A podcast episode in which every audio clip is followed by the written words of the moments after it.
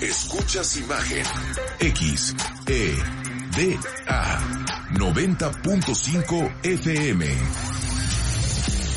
Poniendo a México en la misma sintonía.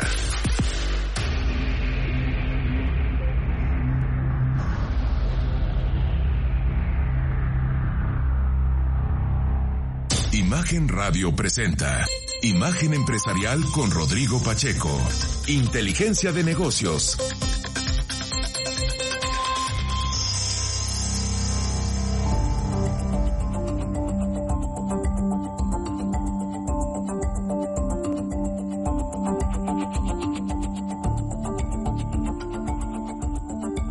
Buenos días, me da mucho gusto darle la bienvenida a Imagen Empresarial en esta mañana de martes 13 de febrero. Esta mañana estamos transmitiendo desde Querétaro, acá en la capital de este estado, que evidentemente es uno de los que crece y crece desde el punto de vista económico y que se ha beneficiado del nearshoring, ya lo estaremos platicando. Como siempre, invitarle a que me escriba, me encuentra en X antes Twitter, en arroba Rodpack, también en Instagram, como soy Rodpack, y aquí nos escuchan en el 94.7 del FM, por supuesto Alberto Sarabia y todo el equipo de Imagen Querétaro que hace posible esta transmisión remota y comenzamos con el resumen del programa. Banco Multiva presenta. Ahora, resumen empresarial.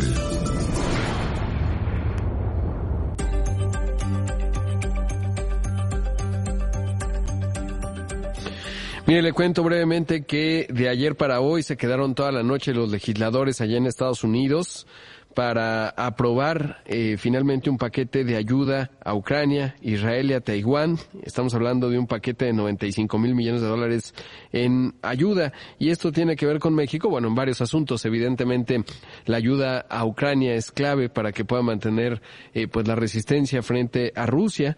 Y por otro lado, porque lo habían vinculado con las medidas eh, que le exigían a Biden con respecto a la seguridad en la frontera. Finalmente lo sacaron adelante y bueno, pues hasta ahora no hay nada en esa parte de la negociación, pero un asunto sin duda delicado e importante. Por otro lado, le cuento que la Unión Mexicana de Fabricantes y Formuladores de Agroquímicos indicó que la prohibición del glifosato redujo la producción de maíz en más de un millón seiscientas mil toneladas el año pasado. Además, aseguraron que los productores agrícolas mexicanos aún no han encontrado un producto como el glifosato que iguale las características de eficiencia, bajo costo, facilidad de manejo, seguridad y alto rendimiento y era algo totalmente previsible. Desde el año pasado aquí se lo contábamos, eh, pues es parte fundamental de la cadena de producción alimentaria en México Adicionalmente, la organización añadió que los productores agrícolas están en la incertidumbre por la prohibición del glifosato, la cual fue dada a conocer a través de un decreto que limitará su uso en México a partir del primero de abril de 2024. Yo creo que es previsible que se pueda ampliar, sobre todo porque entonces estamos saliendo de la inflación. Si se encarece el precio de los alimentos, eh, pues sería muy complicado. El asunto, esto se sabe desde el año pasado, eh, de hecho desde 2022, alguna vez tuve la oportunidad de platicar con un ejecutivo cercano al ramo y me decía esto, lo que pasa es que las prioridades, digamos, de la agenda nacional, pues evidentemente se ha quedado relativamente lejos. Después de que dentro de las reformas planteadas por el presidente López Obrador se encontró una en donde se propone prohibir la siembra y consumo del maíz transgénico, advirtieron que la prohibición de este producto ocasionará grandes dificultades a los agricultores. Y bueno, es, es, que en México de hecho no se produce maíz transgénico, eh, más bien lo que se buscaba es que en la importación eh, pues no haya más que de maíz amarillo. Y ahí bueno pues es eh, todo un asunto, pero el tema del glifosato es un, un tema eh, sin duda delicado y clave, sobre todo en un momento en donde seguimos con todavía una inflación que poco a poco va descendiendo, pero que todavía le falta. De hecho, el 4.88% tasa anual, que subió desde el 4.66% en diciembre, se explica en parte por algunos productos específicos como la cebolla, el jitomate, el nopal, entre algunos otros. En otros temas le cuento que durante la cuarta reunión de la red informal de intercambio de semiconductores, la titular de la Secretaría de Economía, Raquel Buenrostro, aseguró que los semiconductores asentarán el modelo económico social que se impulsa. Seguido de esto destacó que eh, se puso en marcha la política industrial que define sectores, regiones y prioridades para orientar el crecimiento económico del país. Y, bueno, pues en ese contexto Ah, viene una cumbre, por cierto, de semiconductores. Eh, México tiene que formar parte, sin duda, integral de este asunto. Así que, bueno, pues un tema eh, también clave en donde hay grandes oportunidades para México. Por otro lado, le cuento que ayer Carlos Slim dio una conferencia, eh, pues es la primera en tres años. Mm, digamos, es una conferencia que eh, se da cada cierto tiempo, normalmente pues no es normalmente porque no, no está agendado en un calendario ni mucho menos, pero cuando vienen tiempos políticos, eh, Carlos Slim, que es la persona más próspera del país, normalmente hace ahí algunos posicionamientos, mandó un montón de mensajes, evidentemente uno de los primeros fue decir que eh, pues no no son el eh, no es el empresario favorito de esta administración refutando por ahí alguna nota del CEO eh, eh, y habrá que ver qué sigue no con respecto a ello pero con respecto a Telmex dijo que ya no es negocio y resaltó que se encuentra en números rojos desde hace 10 años. Mencionó que eh, ah, tiene dos aspectos. Uno, que le quitaron las largas distancias. La verdad es que pues es absurdo largas distancias en este, en, en pleno siglo XXI, sobre todo porque la tecnología pues ya eh, es un arbitraje ahí, digamos que no tiene ningún sentido. Pero la otra parte es el pasivo laboral. Esto dijo. No, ¿lo va a vender? ¿Perdón? ¿Lo va a vender? No, no, porque es mexicana, ya lo habíamos vendido. No, no, yo le quedé con mis hijos de que no le íbamos a hacer. Es más, les dije, no, no las vendan por destruirnos ni la de nuestros hijos. Es una empresa, después de un caso, yo soy mexicano. Ahora, es una empresa, mira, este, para bajar ese pasivo laboral que es muy grande, anda en 270 mil millones de pesos. 270. No tan grande como CFE, para, para nosotros hicimos porque nos la dejaron sin fondo de pensiones. Entonces creamos un fondo de pensiones que vale como 160 mil y a que le quitamos como 20 mil cada año. Luego, no se quiso meter muy a fondo con respecto a las 20 reformas que se plantearon desde el Ejecutivo, desde el que lanzó el presidente de la República, que hay relativo consenso que tienen más una función político-electoral que otra cosa, pero mencionó, por ejemplo, que en el tema de las pensiones, pues esto representaría un retroceso de 26 años. Detalló que la jubilación debe ser con 80 o 90% el último sueldo del trabajador.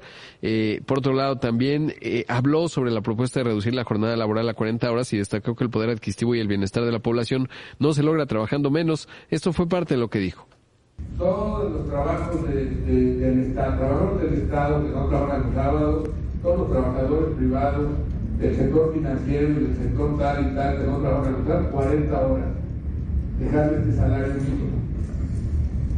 Y al que trabaje 48 horas, en lugar de que trabaje 40 y esté buscando horas extras, subirle 20% el salario y que siga trabajando las 48 horas y que si no le gusta trabajar 48 horas, que se cambie a una actividad de 40. No sé si me explico.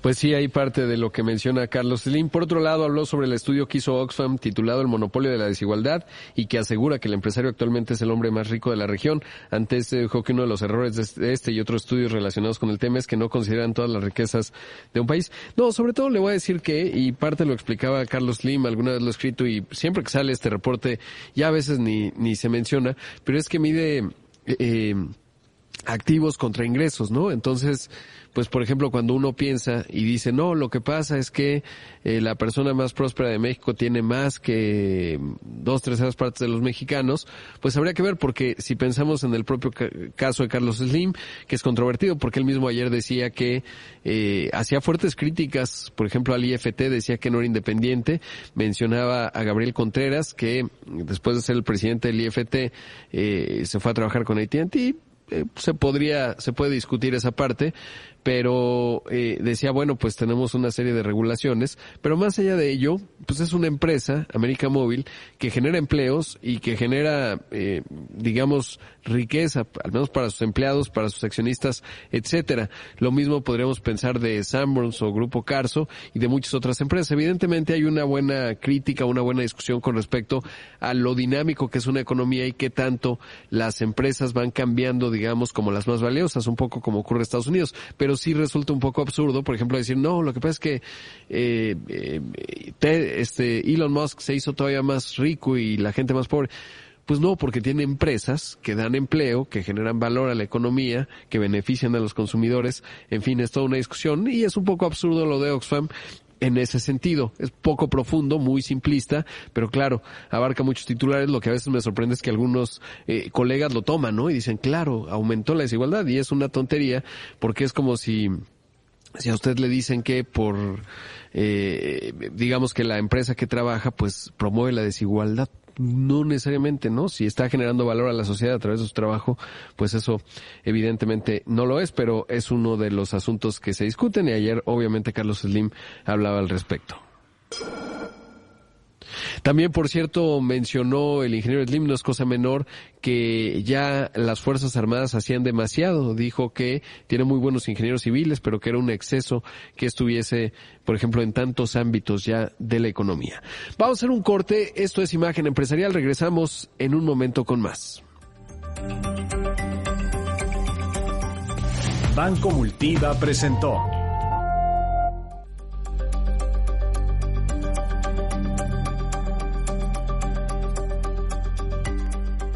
En un momento continuamos en Imagen Empresarial con Rodrigo Pacheco. Inteligencia de negocios.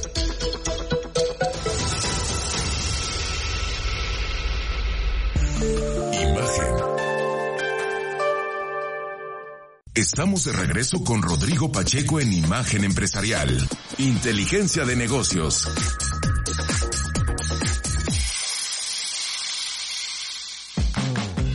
En la guía Crobús puedes consultar los trayectos de las 108 rutas que componen al sistema de transporte público del estado. Descárgala desde la aplicación Crobús. La entrevista empresarial.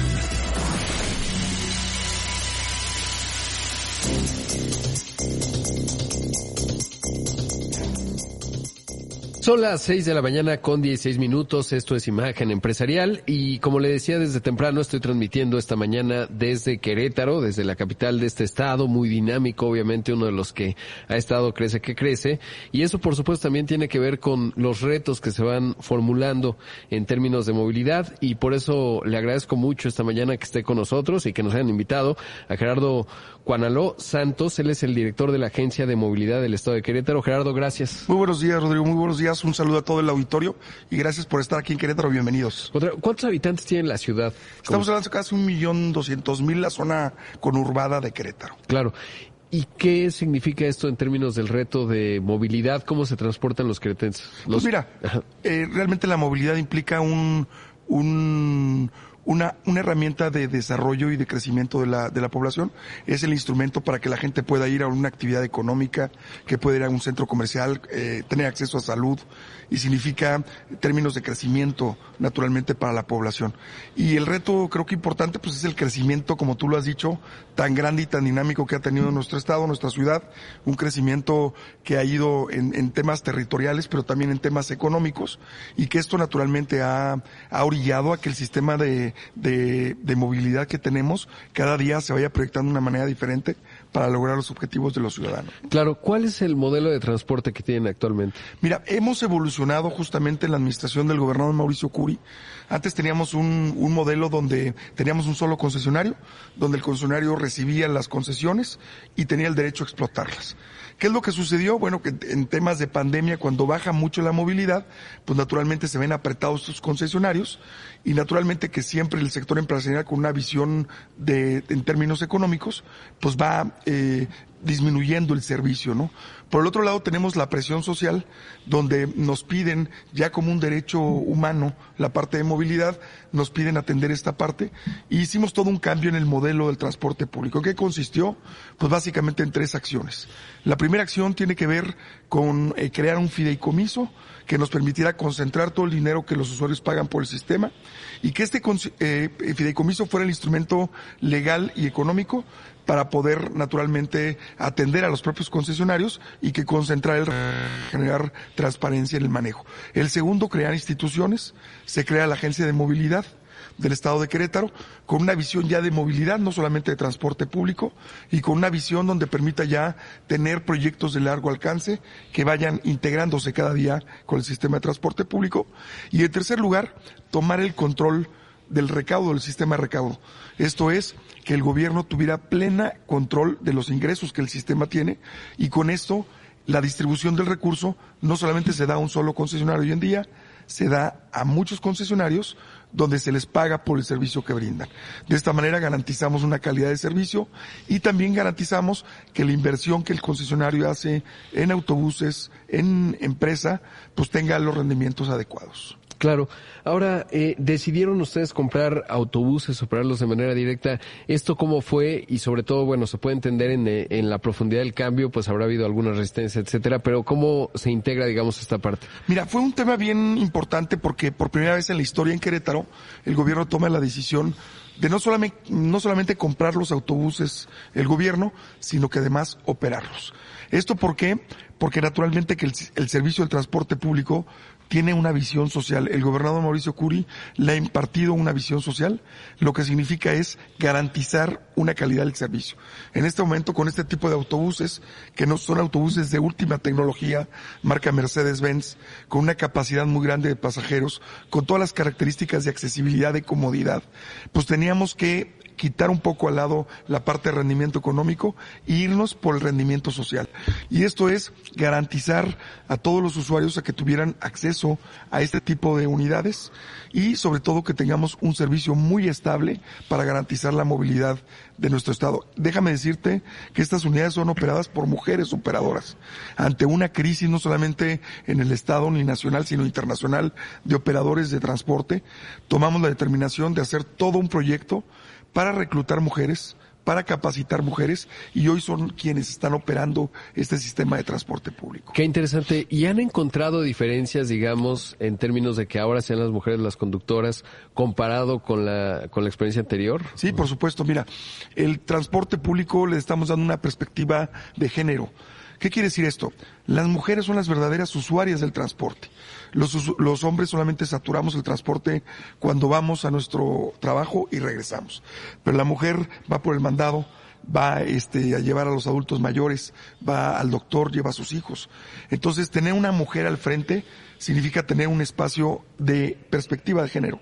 Además, las mujeres son mucho más responsables, mucho más puntuales, son mucho más sensibles en la parte social y esto nos ha permitido tener una mayor identidad del usuario con su sistema de transporte. y se nota en términos esta parte, Gerardo, del mantenimiento de los autobuses. Sí, por Porque pues depende cómo conduzcas, se maltrata más o no el vehículo, ¿no? Sí, bueno, nosotros compramos no solamente el autobús con Mercedes-Benz, compramos toda la garantía con Mercedes-Benz, todo el mantenimiento y esto naturalmente que nos da el respaldo de que una empresa líder en el sector de los autobuses pues tenga autobuses de primera calidad y eh, bien mantenidos, que es un factor bien importante en la calidad del servicio que se da. Ahora, ¿qué hay de la parte tecnológica? Es decir, de cara al usuario, que además hoy todos los mexicanos y más en un estado como Querétaro tenemos un teléfono inteligente, ¿cómo se integra la tecnología, digamos, a la red de transporte? Mira, para nosotros era muy importante que de un, de un modelo que teníamos donde el 14% de los usuarios pagaban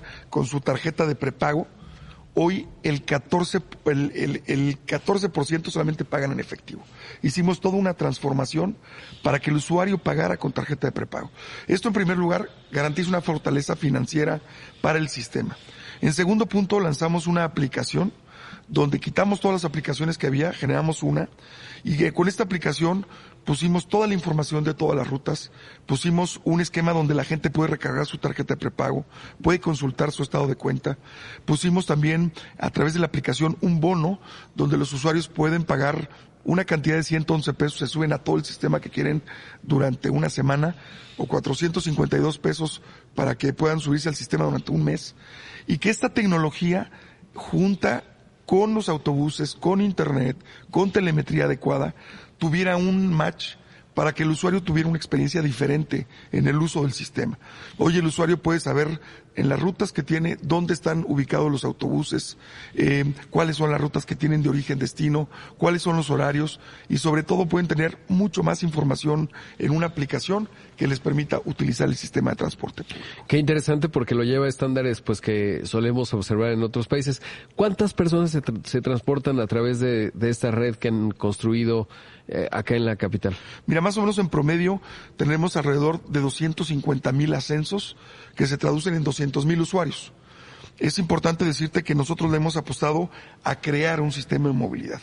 Anteriormente existían rutas que cruzaban toda la ciudad. Hoy estamos eh, logrando eh, consolidar puntos de transferencia, donde el usuario de unas, de una colonia donde ha crecido mucho la ciudad, se acerca a este punto de transferencia y tiene opciones de movilidad dentro del sistema de transporte. Y para eso la tarjeta de prepago les permite generar transbordos con costo gratuito. Y esto naturalmente se ha llevado eh, poco a poco en un proceso de reestructura de rutas y también de transformación del uso del sistema de transporte público. Claro, porque además ahora tienen datos, ¿no? Y eso te puede arrojar nueva información en términos de quizás una ruta que estaba subatendida o una que está sobreatendida y que no necesariamente, y ahí se pueden dar estos ajustes con la información que van obteniendo, digamos, con un sistema como este. Así es, no solamente a través de los ascensos de la tarjeta de prepago, todos los autobuses cuentan con sensores de conteo de pasajeros, cuentan con cámaras conectadas al, CIAS, cuentan con todo un esquema de telemetría que nos permite ir midiendo realmente la capacidad, la saturación, el rendimiento, el tiempo de desplazamiento, cuáles son los puntos donde estamos, si está siendo crítico el sistema y se está atorando para mejorar ya temas de infraestructura y realmente eso es lo que nos lleva a un, un servicio donde estamos integrando la tecnología. ¿Cuál es la flota? ¿Qué tamaño tiene? La flota que hoy transporta. Hemos pasado de cuando inició esta administración de 430 autobuses a 700 autobuses y vamos a llegar en los próximos meses a 1000 autobuses. Qué interesante. Y la parte hablabas eh, de esta visión social que sin duda es clave, eh, cómo lograr la sostenibilidad, porque al final, bueno, pues eso, eh, digamos, se requiere. ¿Cómo está ese, ese componente? Mira, pues hoy tenemos un fideicomiso, que es el fideicomiso de la movilidad del Estado de Querétaro, donde el gobierno tiene el control total de este fideicomiso. ¿Qué implica este fideicomiso? Que a los concesionarios les pide una calidad del servicio por tipos de ruta y les paga por el servicio. Claro. Este pago que los usuarios ingresan al sistema se deposita en el fideicomiso y si hay algún falta, faltante, el gobierno lo paga. Gerardo, pues extraordinario, la verdad es que felicidades, enhorabuena, por eso Querétaro está en la punta en muchos sentidos y lo están en este tema de la movilidad. Muchas gracias. Gracias a ustedes, muy buen día.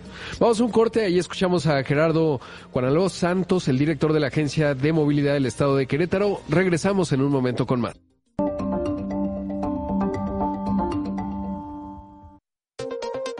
Estamos de regreso con Rodrigo Pacheco en Imagen Empresarial. Inteligencia de negocios.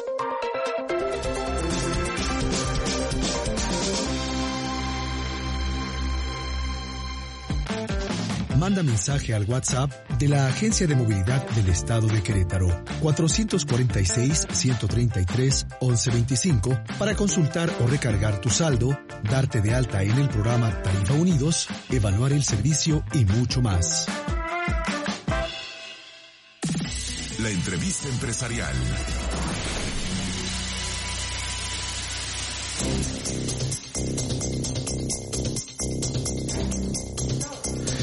Ya regresamos con más aquí en Imagen Empresarial cuando son las 6 de la mañana con 30 minutos. Le, le, he contado que estamos transmitiendo y hoy estaremos varios de mis amigos y colegas eh, el día de hoy aquí en Querétaro, que pues de repente vive esta ciudad en el futuro por lo bien que hace las cosas en muchos sentidos, obviamente una vorágine de crecimiento que implica retos pero que se van resolviendo.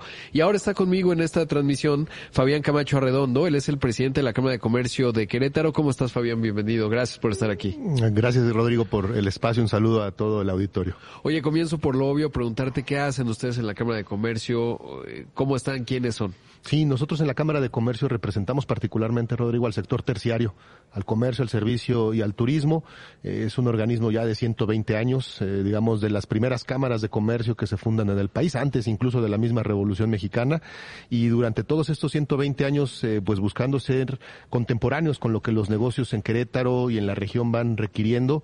Y hoy en día lo que hemos hecho es convertirnos en una empresa de servicios para dotar de herramientas, y nosotros decimos, para que los negocios ganen más o gasten menos a través de capacitación, asesoría en trámites, representación ante autoridades, eh, círculos también de negocios y estamos apostándole mucho también a llevar más Querétaro a México y al mundo, buscando fomentar el ejercicio de exportación, de llevar servicios, productos a otras latitudes. Qué importante y supongo que la transformación que han visto pues ha sido, eh, en tu caso, eh, pues muy acelerada, ¿no? O sea, lo que ha cambiado Querétaro en los últimos 10, 20 años es realmente extraordinario. Y han hecho algo, ahora platicaba con Gerardo a, a propósito de la movilidad, ustedes, ustedes tienen el bono empresarial Crobus, así se llama, de Querétaro Bus o QRO Bus, abreviado. Eh, eh, ¿De qué se trata? Me parece bien interesante, sobre todo porque converge, eh, digamos, a veces se ve en otras dinámicas y otros estados al gobierno como pues una suerte de desafío, marchas forzadas, se, se llegan a hacer cosas de manera conjunta, pero en este caso pues realmente es ganar, ganar. Sin duda, y sobre todo en un tema que es eh, de ocupación de, de, toda la sociedad aquí en Querétaro, en la zona metropolitana, y que tiene que ver con el tema de movilidad, un tema en el que sabemos que si no le entramos conjuntamente, pues realmente va a ser complejo poderle resolver, poder encontrar la manera de solucionarlo. Y es por ello que en este esquema de modernización que trae el sistema de transporte público para Querétaro, hay una alternativa en el cual los empresarios le estamos entrando de manera muy puntual y que tiene que ver con este bono empresarial Crobús. ¿En qué consiste? Eh, pues es un esquema en el cual eh, se paga una tarifa mensual de 451 pesos. Por 451 pesos el usuario, el beneficiario, por ejemplo, puede subirse las veces que sean al transporte público. Es un paso, un pase como el que puede existir en cualquier ciudad del mundo donde tú lo contratas o lo compras por un mes. Pero en esta modalidad las empresas se están sumando, las empresas en Querétaro se están sumando para dotarlo como una prestación a sus colaboradores, ya sea de un 100%, de un 50%. El área de recursos humanos, de talento humano, tiene acceso a una plataforma de este bono empresarial, puede dar de alta a los beneficiarios, que serían los colaboradores de esta empresa, y complementarlo como una prestación y, también ante los desafíos que se tienen aquí en Querétaro de mucha rotación de personal, sobre todo por la eh, pues competitividad que hay en términos de, plazas laborales, y es ahí donde se busca a, apostarle y, también motivar a que pues finalmente los eh, la, ciudadanía, los usuarios pues tengan una manera oportuna y, eficiente de poder estar haciendo uso del nuevo sistema de transporte público, Rodrigo. Claro. Y además me decías, bueno, esto evidentemente, además de ayudar con la rotación de personal, eh, tener personal más contento, digamos que tiene más opciones, porque además es algo que funciona. También obviamente se vuelve deducible de impuestos, ¿no? Que antes a lo mejor era más complicado porque como deducías un subsidio, digamos, subsidio me refiero darle a un empleado una prestación, digamos, para el transporte, ¿no? Sí, esa es una alternativa también muy potente, digo, finalmente ante los desafíos fiscales que estamos teniendo en el sector empresarial en estos últimos tiempos, eh, pues buscamos cómo seguirle apostando al tema de la formalidad y dotar también de empleos formales. Aquí en Querétaro es una de las convicciones muy, muy, muy puntuales y parte de este beneficio del bono empresarial es que también a las empresas eh, pues se hace deducible esta prestación y creo que también es una ventaja muy, muy importante. Hoy en día te puedo comentar, Rodrigo, al menos desde la Cámara de Comercio tenemos cerca ya de 20 empresas que se están sumando a este ejercicio. Es reciente la, la presentación viene prácticamente de, de, inicios de año, ah, se está ahorita en un nada, proceso sí. de socialización, gracias a eh, los micrófonos que nos facilitas, estamos buscando darle eh, esa invitación a que quizás las empresas que todavía no la puedan reconocer aquí en Querétaro y que están identificando una alternativa importante pueden acercarse a la Cámara de Comercio o a la misma agencia de movilidad para reconocer más soluciones. Es muy sencillo, es una plataforma tecnológica, das de alta tu empresa y tu área de administración de, de talento humano, recursos humanos, dan de alta a las personas y es intransferible porque se genera un código QR que se descarga directamente en los móviles de quienes son los usuarios y esto pues nos permite de alguna manera que el beneficio también sea directo. Claro, qué importante.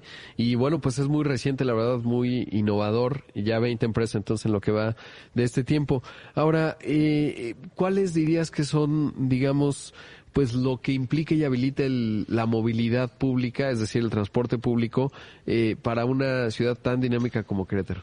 Yo pienso que tiene que ver en la conectividad, es decir, que sea un ejercicio de rutas que sean eficientes en términos de, sus traslados y en eso pienso que se está haciendo un trabajo, pues finalmente los expertos lo saben, de diseño, logístico, este, de diseño óptimo de las rutas y número dos, la, la, eh, la accesibilidad en términos de costos para, para el usuario, que es algo en lo cual también se le está apostando de manera oportuna a través de estos bonos. El bono empresarial es uno, pero también existe un bono mensual donde eh, estamos buscando también enfocarlo, por ejemplo, para turistas, para quien viene aquí a Querétaro, a todo el tema de turismo de reuniones, este turismo de romance, el turismo cultural, el turismo religioso, que pueda tener esta modalidad de poder estar eh, en la zona del centro histórico de la ciudad y también poder adquirir lo que es el pase semanal, que se tiene otro enfoque, que va directamente, por ejemplo, al sector turístico o a personas que vienen por una temporada muy corta. Oye, y de las instituciones educativas, porque tiene una población importante de estudiantes, eh, como buena ciudad eh, clave que está creciendo, pues eh, tiene muy buenas universidades. ¿Qué hay de esa parte?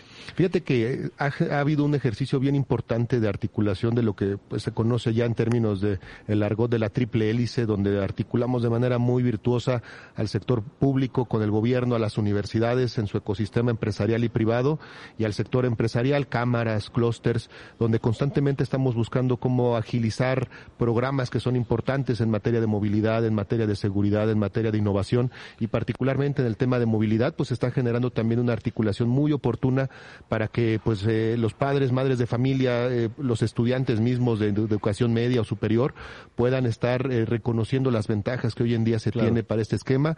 Hay una modalidad de una cuota preferencial para estudiantes, para el Estado, donde también pues lo que se busca es que por tema de, de costo no sea pretexto, por tema de modernización de las unidades tampoco lo sea y por tema de la optimización que sea hoy en día mucho más óptimo en cuestión de tiempo moverte en el transporte que quizás eh, utilizar el auto. Claro, y, eso es fundamental para cualquier ciudad. Digamos, si uno está, eh, me voy a ejemplos obviamente, pero pues, cuando estás en Europa es un bien público, digamos, el poder ir en un transporte público que en un vehículo que se hace más costoso, más complicado y sobre todo en las externalidades para una ciudad se vuelve mucho más difícil. Fabián, eh, ¿cuáles son, cuáles dirías que son los retos económicos? Tú como presidente de la Cámara de Comercio de Querétaro, ¿cuáles son los desafíos?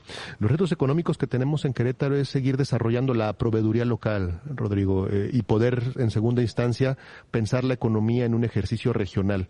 Eh, cuando me refiero al, al primer punto que tiene que ver en desarrollo de proveeduría, estamos teniendo una atracción de inversiones bien, bien importantes en diferentes sectores. El automotriz ya tiene tiempo, el sector aeroespacial. Ahora viene todo un esfuerzo bien valioso de atracción de inversiones en materia de data centers, toda la parte tecnológica. Y eso nos genera un valor agregado bien importante en cuestión de contratación de talento humano. Pero estamos también abrazando el desafío de cómo la proveeduría local en este ejercicio de nearshoring también comienza a tener la calidad, la competitividad, las certificaciones para poder apalancarnos de esta llegada y poder aprovechar la inercia importante que está teniendo Querétaro, el Bajío y México en lo general en cuestión de atracción de inversiones. Y número dos, eh, pensar en la economía en cuestión de un desarrollo regional. Creemos que competitivamente Querétaro, eh, a nivel quizás de los eh, de las otras entidades del país, pues está teniendo un empuje importante, pero si lo pensamos a nivel bajío, creemos que puede tener un arraigo mucho más potente. Y creo que ese es parte de los desafíos que estamos haciendo, cómo generar redes de colaboración con otros ecosistemas de aguas calientes, San Luis Potosí, Guanajuato, en fin, el bajío. Sí, el bajío sin duda, pues la verdad es que siempre me genera mucho entusiasmo y, y con todo esto que escucho, que veo, sobre todo los datos lo reflejan, pues estoy seguro que el futuro futuro eh, es luminoso en una entidad como esta y sobre todo por el concurso, digamos, en donde converge la administración pública estatal, eh, municipal, me atrevo a decir, y por supuesto el sector privado que es tan importante. Muchas gracias por estar aquí. Al contrario, Rodrigo. Saludos, gran día. Ahí escuchamos a Fabián Camacho Arredondo, el presidente de la Cámara de Comercio de Querétaro. Bien interesante de verdad lo que está ocurriendo, sobre todo porque no hay nada más cotidiano. Ayer revisaba justo la encuesta de percepción de seguridad que publica el INEGI y básicamente son entre los baches, iluminación, transporte público, lo que más le importa a las personas y ahí es en donde se ve de manera cotidiana los beneficios eh, que tiene una población que finalmente está creciendo muchísimo como lo estamos viendo. Vamos a hacer un corte, esto es Imagen Empresarial, regresamos en un momento con más.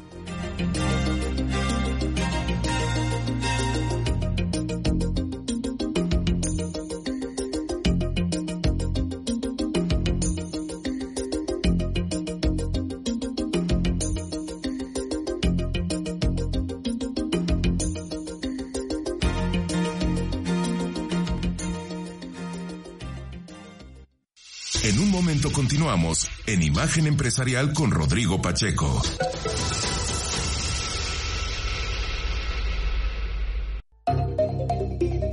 Estamos de regreso con Rodrigo Pacheco en Imagen Empresarial, Inteligencia de Negocios.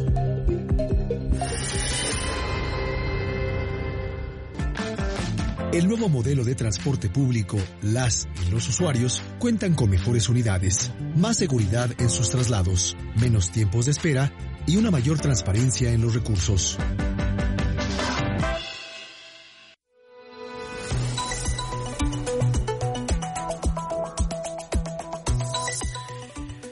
Son las 6 de la mañana con 44 minutos. Regresamos con más aquí en Imagen Empresarial. Y mire, ya empiezan a surgir las primeras cifras con respecto al eh, famoso Super Bowl. Probablemente usted lo haya visto, esta final entre los 49ers de San Francisco y los Chiefs de Kansas. Bueno, pues en esta edición número 58, quincuagésima octava, eh, se estima que 123 millones 400 mil personas lo habrían visto.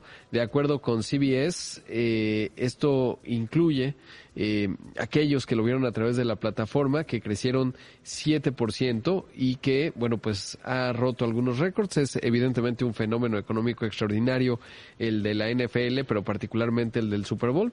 Eh, pues se ha hablado mucho, ¿no? Como eh, un comercial de 30 segundos eh, costó eh, 7 millones de dólares. Es evidentemente un récord que sigue subiendo. El otro día veía que en 1995 superó por primera vez el umbral del millón de dólares el comercial de 30 segundos. Evidentemente ha crecido mucho, pero bueno, pues le digo un fenómeno que ya iremos viendo distintas cifras en términos de lo que significa. Nada más mencionar que la NFL tiene contratos por más de 100 mil millones de dólares para la transmisión de eh, su contenido, que evidentemente, pues en Estados Unidos es extraordinario. Claro, todavía no llega, digamos, a los niveles que tiene el fútbol soccer a escala global, que evidentemente es un, el mundial, etcétera, pues es extraordinario y ahí vemos a las ligas eh, también.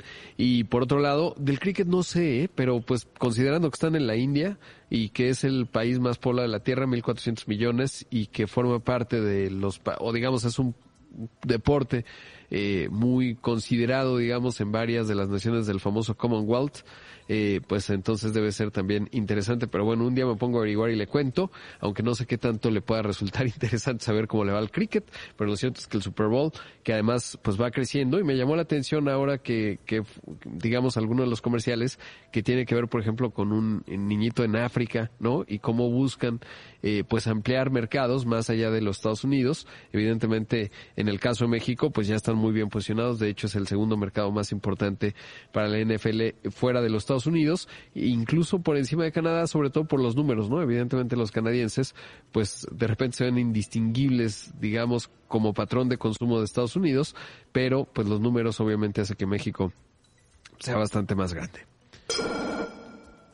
Mire, le cuento hoy la nota principal del periódico Excelsior, la de 8, eh, habla de que los ingresos derivados de la fiscalización a los contribuyentes alcanzaron los 757 mil millones de pesos el año pasado, en 2023, mediante el fortalecimiento de los instrumentos para fiscalizar a los contribuyentes. En cinco años eh, se triplicaron los recursos que recaudan por esta vía. El año pasado las auditorías aportaron el 16.8% del total de los ingresos tributarios totales, la proporción más alta en los últimos seis años, lo que ha permitido mantener a flote las finanzas públicas. De acuerdo con datos de la Secretaría de Hacienda y Crédito Público, por cada peso invertido en la vigilancia a los contribuyentes, el gobierno obtuvo 147 pesos, es muy rentable, lo que representa el doble de la cifra obtenida a inicios de la actual administración en términos reales. Hay que decir que el SAT ha aplicado una justamente una política eh, pues muy interesante. Primero eh, centrarse sobre los grandes contribuyentes.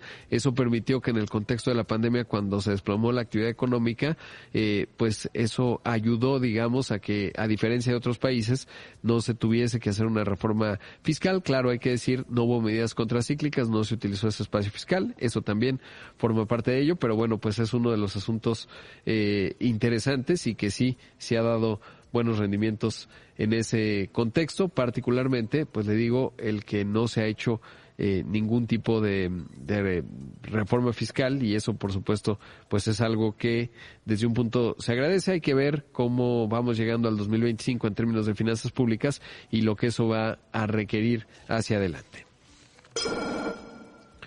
Mire, le cuento que allá en Estados Unidos gran parte de los conductores pertenecientes a Uber, Lyft y DoorDash estos son los, eh, las compañías de transporte por aplicación, anunciaron que mañana, el Día del Amor y la Amistad, iniciarán una huelga en todo Estados Unidos con el objetivo de exigir un salario justo y que las aplicaciones dejen de quedarse con cantidades desproporcionadamente altas en concepto de comisiones, aunque muchos conductores complementan sus ingresos o digamos tienen otros trabajos y con esto complementan, algunos otros están a tiempo completo para estas compañías, por lo que esta situación le está afectando aún más. Evidentemente, las compañías tienen tienen otros datos, efectivamente. Sobre todo hay que entender, ¿no? Y particularmente en un país como Estados Unidos, qué tanto eh, es el 100% de los trabajos, uno, y sobre todo, bueno, pues dónde están. Al final tiene que ser una ecuación económica que tenga sentido desde el punto de vista de negocios. Y es que, por ejemplo, hay una entidad que se llama Gridwise, eh, señaló que en 2023 los ingresos brutos medios mensuales de los conductores de Uber cayeron 17.1%. Eh, hay una coalición que se llama Justice, Justice for App Workers o Justicia para los Trabajadores de Aplicación que representa a más de 100.000 conductores en ese país y que pues esta es la mayor huelga que se ha visto en este sector. Hay que ver y es relevante para México porque uno, estas plataformas por aplicación, aquí hay dos muy grandes, Uber y Didi, eh, pues emplean a más de medio de personas, ¿no? De alguna suerte encuentran sus ingresos a través de ello y bueno, pues lo que ocurre allá muchas veces se replica acá, habrá que entender, ha habido distintos intentos de regulación, pero siempre es complicado porque esto puede cancelar las posibilidades de personas justamente que completan sus ingresos, que no están 100%, y entonces cuando se exigen, por ejemplo, prestaciones eh, o, digamos que tengan un contrato eh, como si trabajaran para una empresa, pues eh, se quita esa flexibilidad, ¿no? Y entonces se vuelve mucho más complicado, sin duda es un asunto que eh, se tiene que ir adaptando, digamos, con dinamismo, porque de otra forma, pues se logra un efecto contrario. Mira, ayer se rompió un hito. Nvidia, que es esta fabricante de GPUs, está superó a Amazon en valor de capitalización de mercado, es decir, eh, lo que vale el conjunto de sus acciones. Ya Nvidia, que ha estado creciendo, lleva un ha crecido el precio de la acción más de 40%, porque pues es la estructura, es la columna vertebral, digamos, que habilita la inteligencia artificial generativa y logró una evaluación de un billón ochocientos treinta mil millones de dólares. Es realmente extraordinario, es más grande que el PIB de México, pero le digo simplemente para darnos una idea de lo que implica el valor, porque al final estamos viendo activos, ¿no? Que eh, son los Nvidia.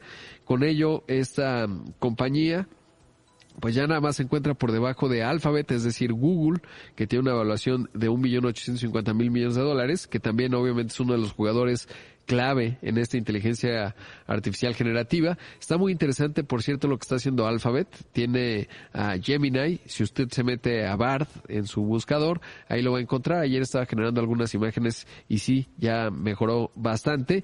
Otra de las que se ha vuelto las más valiosas, pues es Microsoft, evidentemente, que con su alianza con OpenAI y la integración que ha hecho inteligencia artificial generativa a todo su ecosistema de productos, también eh, pues ha crecido mucho en el valor de sus acciones, ya tiene una evaluación que rivaliza prácticamente todos los días con Apple.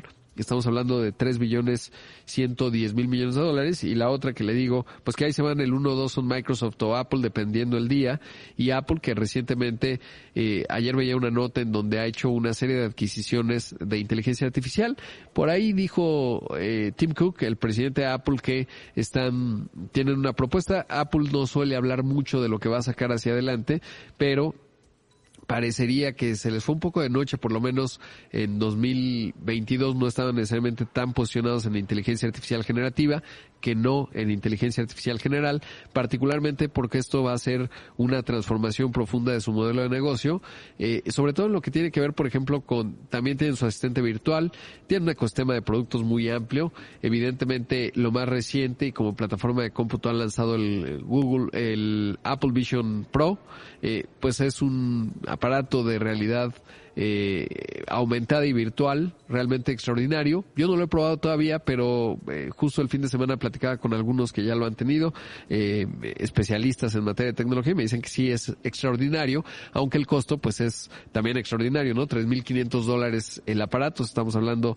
prácticamente ahora con el peso fuerte pues está poco más de 60 mil pesos, que es un teléfono inteligente premium, más caro que ello, pero que no se ve necesariamente sencillo que vaya a ser de gran adopción, pero quizás este es el primer paso, digamos, en esta plataforma de cómputo y ahí Apple pues tiene una cierta ventaja, pero le digo, el nombre del juego hoy se llama inteligencia artificial generativa y ahí eh, Nvidia pues es el jugador más grande. Por otro lado estamos viendo a Sam Altman, el eh, presidente de OpenAI, uno de los fundadores, que está también tratando de levantar capital, eh, ahora está en los Emiratos Árabes Unidos, para empezar a incursionar en el tema de toda la infraestructura de semiconductores, de GPUs, procesadores gráficos que son justamente la clave, digamos, la piedra angular de esta tecnología. Y está buscando, le digo, un objetivo súper ambicioso de levantar 7 billones de dólares. Estamos hablando que en inglés dirían trillions, es una cantidad extraordinaria, o sea, un Apple y un Microsoft eh, y bueno pues a ver si si lo logra. El otro punto y eslabón de la ecuación tiene que ver con la energía que alimenta esta inteligencia artificial generativa que si va a tener gran adopción pues va a ser con energías renovables o de otra forma pues no no no se va a poder desde el punto de vista costo pero también de emisiones de gases de efecto invernadero. Ya nada más decir que en el caso de Nvidia Jensen Huang el eh, fundador y presidente de Nvidia eh, pues ya eh, ha tenido nada más en los últimos siete meses eh, un aumentado su fortuna de manera importante, pero sobre todo es un tipo ultravisionario y bueno, pues eso se vuelve interesante y sobre todo reflexionar qué estamos haciendo en el ecosistema mexicano empresarial para sumarse y aprovechar esta ola de inteligencia artificial generativa, particularmente en un momento, el 2024, el otro día lo platicamos con Gustavo Barcia, aquí en entrevista en imagen, y, y Bernardo eh, González de Kio, eh, pues es un año bisagra, ¿no? En donde muchas empresas van a tomar decisiones vinculadas a la implantación de la inteligencia artificial generativa en sus procesos de negocios, conforme empresas justamente como AWS, Microsoft, como Google, la van desplegando, digamos, en los espacios de trabajo y sobre todo en su ecosistema de aplicaciones. Pero bueno, todo eso para decirle, todo comenzaba, es un tema largo, evidentemente,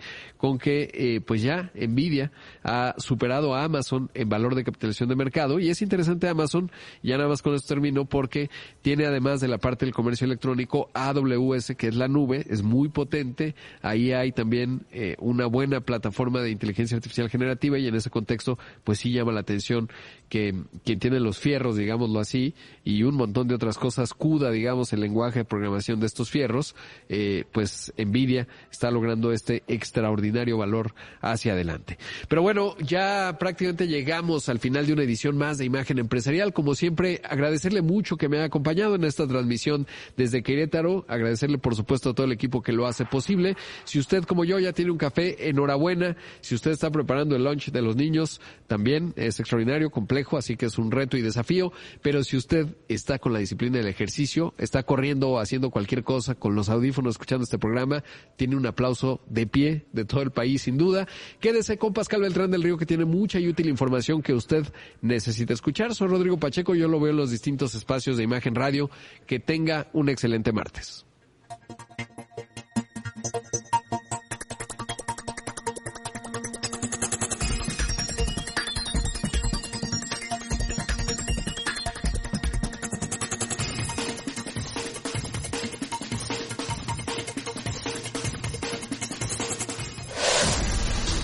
Imagen Radio presentó Imagen Empresarial con Rodrigo Pacheco. Inteligencia de negocios.